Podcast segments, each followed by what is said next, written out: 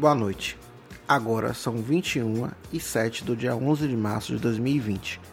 E esse é o primeiro episódio do Enferpod, o Se Liga 1.0. Os episódios do Se Liga trarão informações atuais sobre alguma novidade da saúde em que a enfermagem esteja inserida.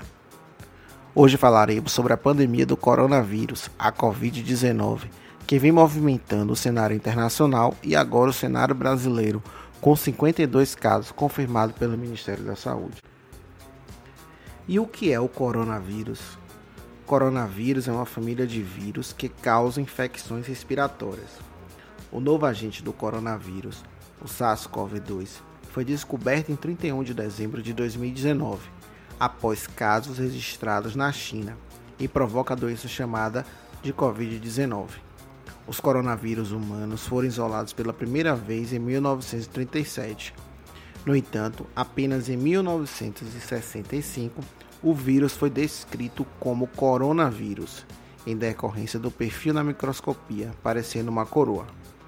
Os coronavírus causam infecções respiratórias e intestinais em humanos e animais, sendo que a maioria das infecções por coronavírus em humanos são causadas por espécies de baixa patogenicidade, levam ao desenvolvimento de sintomas do resfriado comum.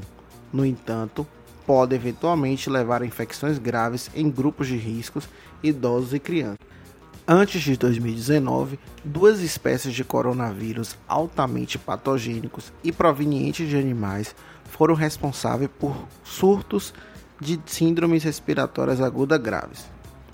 Sobre a infecção humana pelo novo coronavírus, o espectro clínico não está descrito completamente, bem como não se sabe o padrão de letalidade, mortalidade, infectividade e transmissibilidade. Ainda não há vacina ou medicamentos específicos disponíveis e atualmente o tratamento é de suporte inespecífico.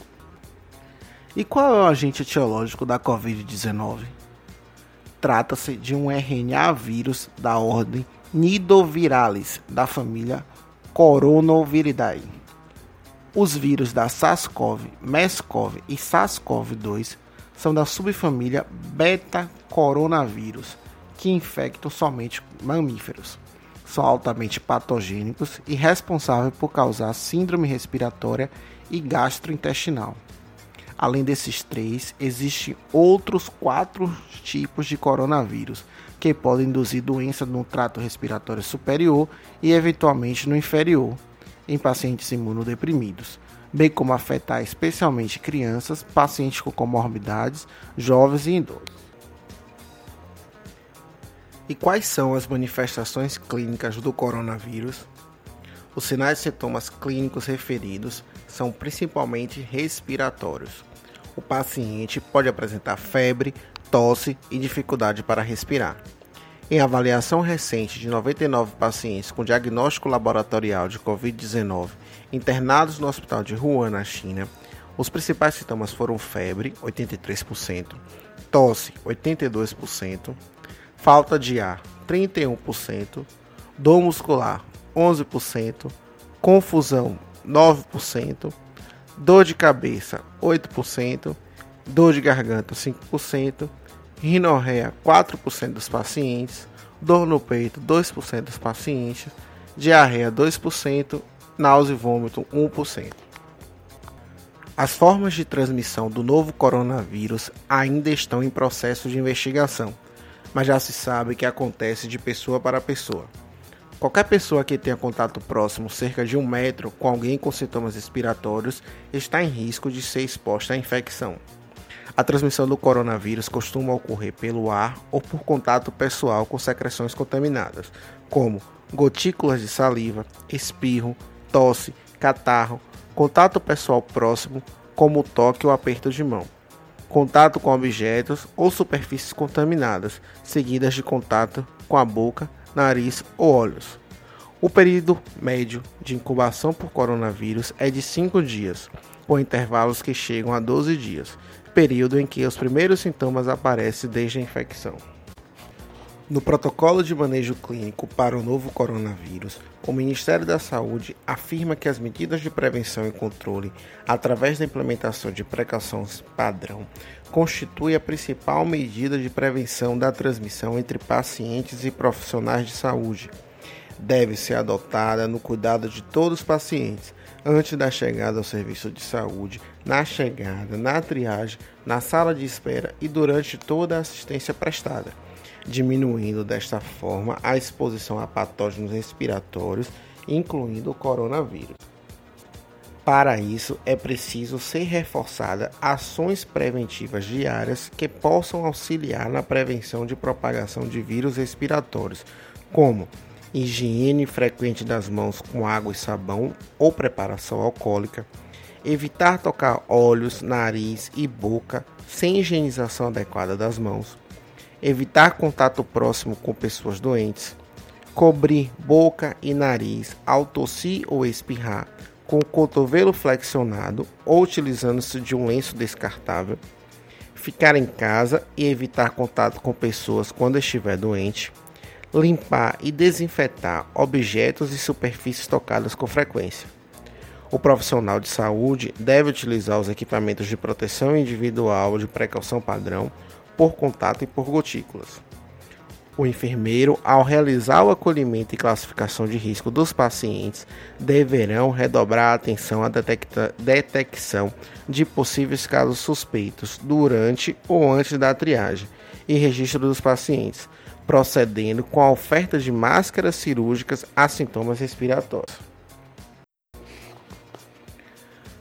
Você está ouvindo o Enferpod, o podcast da enfermagem brasileira. Esse é o primeiro episódio da série Se Liga. O Se Liga sempre te deixará atualizado sobre os acontecimentos da enfermagem ou da saúde. Hoje estamos trazendo informação sobre a pandemia do coronavírus, que vem movimentando o cenário internacional e agora o cenário brasileiro, com 52 casos confirmados pelo Ministério da Saúde. E agora vamos conhecer quais são os casos considerados suspeitos de infecção por coronavírus.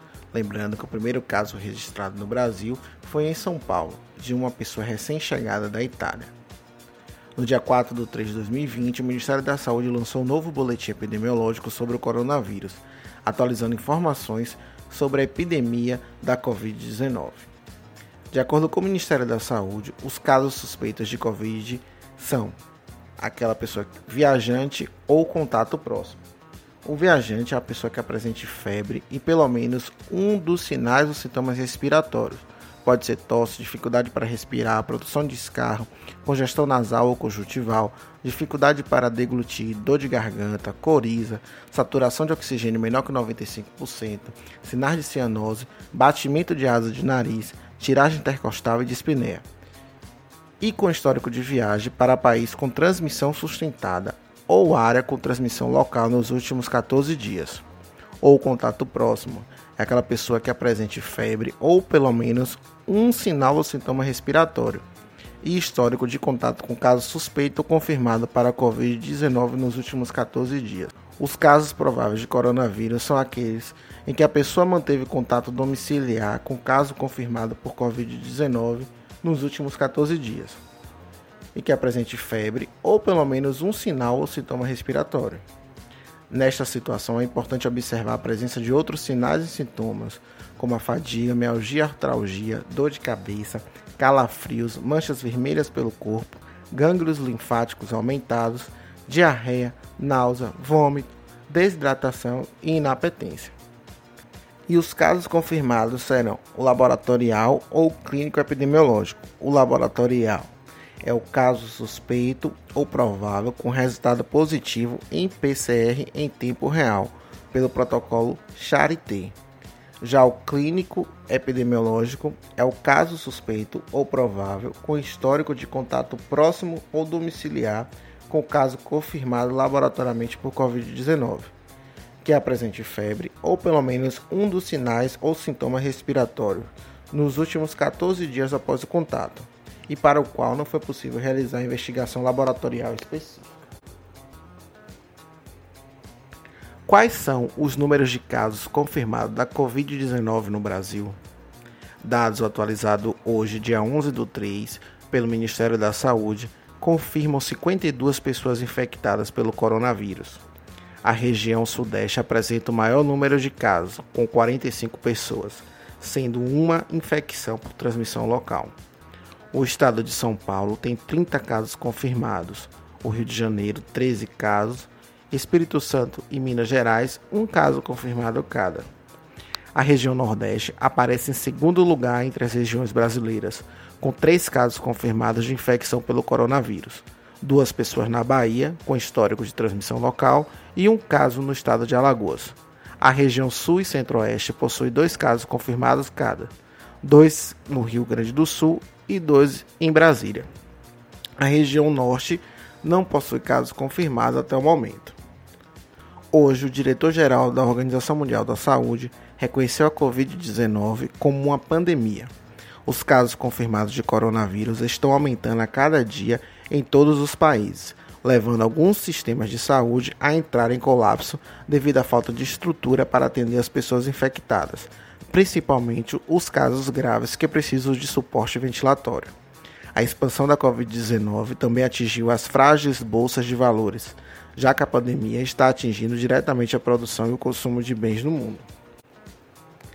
E esse foi o Se Liga 1.0, o primeiro episódio do Enferpod, trazendo informações sobre a pandemia do coronavírus. Você, profissional da enfermagem, não esqueça de sempre lavar as mãos e utilizar o EPI. Muito obrigado por ficar até aqui. Um abraço e até o próximo episódio.